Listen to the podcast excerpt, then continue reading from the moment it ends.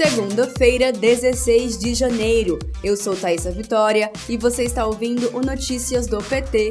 Fique agora com os destaques do dia.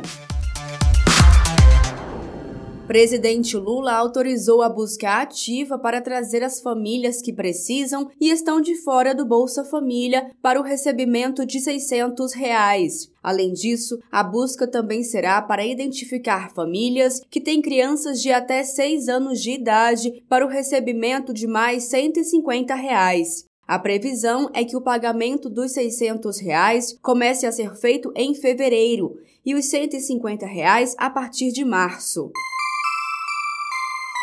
Na agenda de Lula para esta segunda-feira estão previstas três reuniões. Nesta manhã, Lula se reuniu com o ministro da Secretaria de Relações Institucionais, Alexandre Padilha, e o ministro da Secretaria de Comunicação Social, Paulo Pimenta. E no fim do dia, às seis horas da tarde, Lula participa da cerimônia de posse da presidenta do Banco do Brasil, Tarciana Medeiros. Para esta quarta-feira, 18 de janeiro, está previsto o encontro de Lula com o ministro do Trabalho, Luiz Marinho, e representantes das centrais sindicais para falar sobre o valor do salário mínimo, a regulação do trabalho em aplicativos e o fortalecimento da negociação coletiva.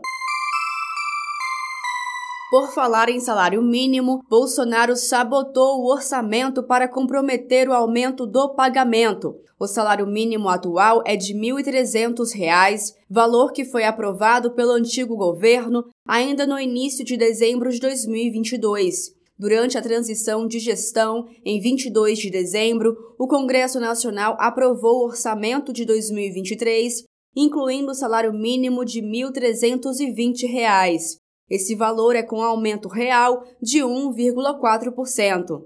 Só que para a classe trabalhadora receber este valor, ainda é necessária uma nova medida provisória, que só pode ser editada após avaliação de suficiência dos recursos necessários.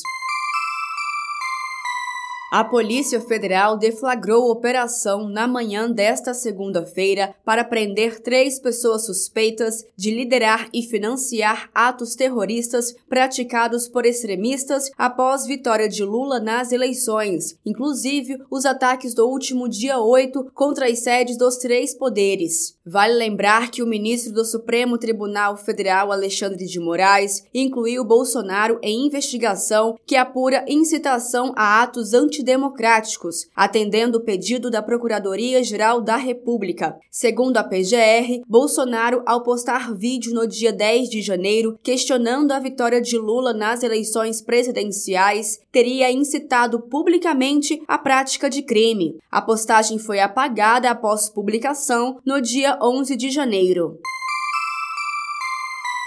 Vamos falar de coisa boa? A posse de Lula para o seu terceiro mandato como presidente do Brasil é destaque na edição 79 da revista Focus. A primeira edição deste ano aborda ainda o ataque golpista de bolsonaristas aos prédios dos três poderes da República. Acesse a revista na íntegra no site fpabramo.org.br. Este foi o Notícias do PT. Ele é diário e está disponível na sua plataforma de áudio preferida. Siga o podcast para receber uma notificação toda vez que sair um novo episódio.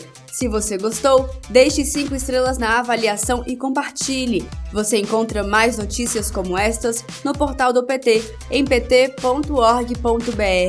Muito obrigada pela sua companhia. Até amanhã.